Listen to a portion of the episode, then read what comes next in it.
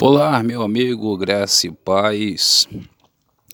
Mais uma vez, nesta tarde, eu quero mandar um abraço para os nossos amigos pastores da Igreja Presbiteriana Renovada, que Deus possa abençoar.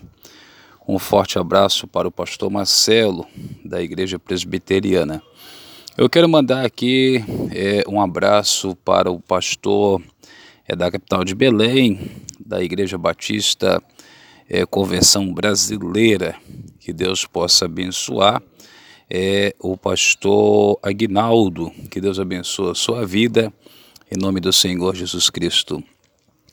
Eu quero dar uma pequena pincelada em Romanos capítulo 8, no versículo 31, é, quando o apóstolo Paulo ele estudou em uma das melhores escolas de Gamaliel, chamado Rabi Cramado Paulo, ele perguntou quem nos separa do amor de Cristo.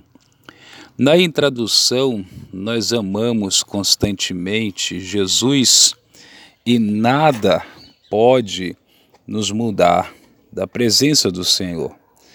Quando nós olhamos aqui o verso 35, quando o apóstolo Paulo fala, é, quem nos separa do amor que há em Cristo Jesus.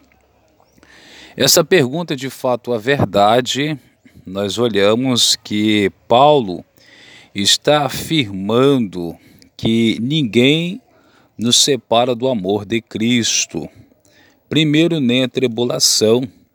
Em Romanos capítulo 5, versículo 3 e 4, Paulo ele não se gloriava nas suas tribulações, e se alegrava assim nas suas fraquezas com Cristo e o fortalecia. Na angústia, no grego, tem um significado de grande sofrimento físico da alma, no Gentissêmale. Jesus estava em angústia até a morte. Mateus capítulo 26, o versículo 38. É, quando nós vemos aqui é, Paulo não se gloriava nas suas tribulações, ele se alegrava-se nas suas fraquezas com Cristo, porque nós vemos que é aquele texto que quando Paulo falava, quando pensa que está fraco, é aí que nós estamos forte. É o texto é, da Bíblia que Paulo está falando, narrando o texto da palavra. Mas de fato a verdade nós olhamos aqui que quando ele teve ali aquele sofrimento físico da alma, é, foi um momento que nós vemos que Jesus, ele, o Yeshua, ele ficou completamente é, preparado, mas ao mesmo tempo nós vemos que ele teve esse sofrimento, um sofrimento. Mas quando nós olhamos aqui, dentro deste texto, nós vemos que a perseguição lá em Gentissêmale, Jesus estava angustiado até a morte em Gentissêmale. É, porque a angústia, o sofrimento era uma batalha muito grande, mas grande mesmo. Mas quando nós olhamos aqui é, quando fala sobre a fome, a angústia, é, é, é, é questão de, nos dias de hoje, atual, é, nós vemos muitos homens e mulheres servos de Deus que muitas das vezes sofre por momento de calúnias, pedradas, é, é, sofrimento, é, críticas, e, e, de fato, a verdade, uma coisa que mais aborrece a Deus é. Às vezes a gente vê muitas pessoas que estão quebrando a sua aliança com Deus. Mas de que maneira que estão quebrando a sua aliança com Deus? São pessoas que muitas das vezes estão na igreja, mas inventa calúnia, fofoca, contenda, mentira, desavença e a gente sabe que toda pessoa que inventa calúnia é pessoa que está completamente é, aborrecendo a Deus. E a gente vê que uma das coisas que Deus fica mais irado no céu e é o crente fofoqueiro e que inventa calúnia. Pode ser pastor, pode ser evangelista, pode ser missionário, pode ser o que for. É o que traz muita ira para Deus, é o crente fofoqueiro. Então Deus abobina esse tipo de pecado. É fofoca, inveja. Pode olhar dentro da Bíblia. E Paulo ele vem sofrendo com isso. Portanto, que nós olhamos sobre a viagem missionária de Paulo, Paulo ele, ele quis dizer essa razão dentro deste texto, Romanos capítulo 8, versículo 35, ele falou, quem nos separa do amor de Cristo? Paulo, realmente, ele, ele, ele falava sobre esse assunto que ele estava falando. Então a gente vê aqui que, além de ele ter o sofrimento físico na sua alma, lá em Gentsemane, Jesus ficou angustiado, e, e, a gente vê que no Evangelho de Mateus, capítulo 4, versículo 4, foi o momento em que Satanás desafiou ele através do pão.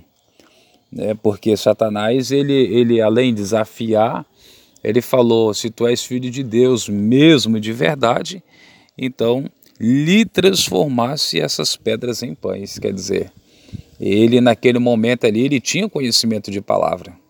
Ele era pessoa sábia, então ele falou assim: ó, está escrito, nem só de pão viverá o homem, mas de toda a palavra que sai da boca de Deus. Você pode ver que em Filipenses capítulo é, é, Mateus capítulo 4, versículo 4. Mas quando nós olhamos aqui no Evangelho de João capítulo 6, o versículo 48, nós vemos que quando Jesus fala que ele é o pão da vida, e, e esse pão que nós estamos olhando aqui é um pão que é o suprimento espiritual? A gente sabemos disso, né? E, e, então Jesus naquele momento ali, naquele deserto, ele havia se alimentado deste pão, que é um pão espiritual. E quando fala espiritual também, a gente introduzimos também como fosse material, na verdade é essa. Mas essa angústia que Paulo estava falando em Romanos 8:35, nós vemos que Paulo ele sofria é, o perigo. Se você olhar dentro da Bíblia, em 2 aos Coríntios, no capítulo 11, versículo 26, Paulo ele corria perigo nas suas viagens, era perigosa constantemente. Não era só uma vez. Paulo corria risco toda hora de pessoas atacar Paulo, odiava Paulo. Então nós vemos ali o perigo de segundo, né, Coríntios não, aos Coríntios, no capítulo 11, versículo 26, as suas viagens era perigosa e era constantemente.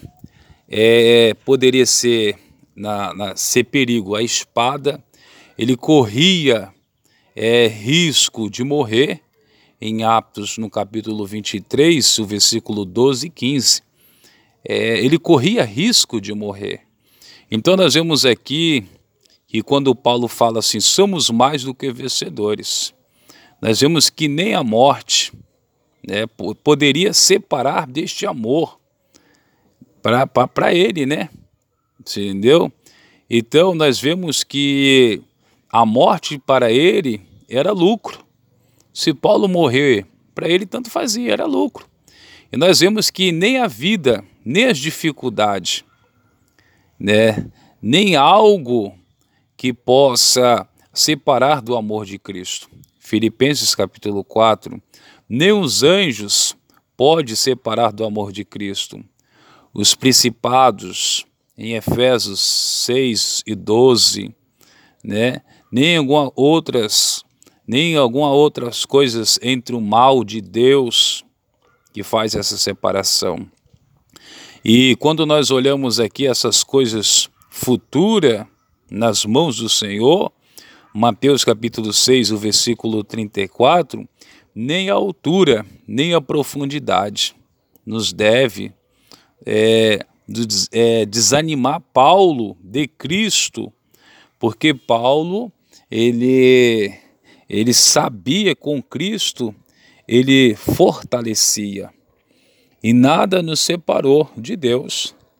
Quantos homens como Jacó em Betel, Gênesis 28, 15, Moisés em Horebe, Êxodo, é, no capítulo é, 3 e 12, é, Elias, no livro de Primeiras Reis, 19, 4 e 13, Ezequiel, junto ao rio de, de Queba, nós vemos que grandes homens de Deus, eles abraçaram ali firmemente as suas promessas diante de Deus. Mas é uma coisa que eu sei, o que aborrece é Deus. Não adianta a pessoa gritar, pular, pode ser ungido de Deus. O diabo também usa, pastor. O diabo usa missionária, o diabo usa. Não tem, ele é o diabo, deu lugar, ele é o diabo. E a gente vê muitas pessoas que estão perdendo a essência de Deus, estão com o seu altar quebrado, porque não estão deixando Deus trabalhar sobre a sua vida. Há muitas pessoas assim, morto espiritual. São pessoas que quer se sujar, mas quer respingar em você. É como Arcã, carregando a cunha, mas condenando seus irmãos todos. Não quer ir sozinho para a prisão, quer levar todos. E o diabo é dessa maneira. Ele quer, ele não quer levar só uma pessoa. Ele não quer matar espiritual só uma pessoa. Ele quer vários, né? Então, a gente vê que a única coisa que vem irritar o Senhor é a mentira, fofoca e calúnia. É, você pode ver uma igreja que termina o culto e fica um monte de crentezinho na beira da porta da igreja, rindo, com zombaria, jogando piada, fazendo conversinha. Se Jesus voltar, é escado de perder a salvação. É. Isso não é igreja. Amém? Que Deus abençoa.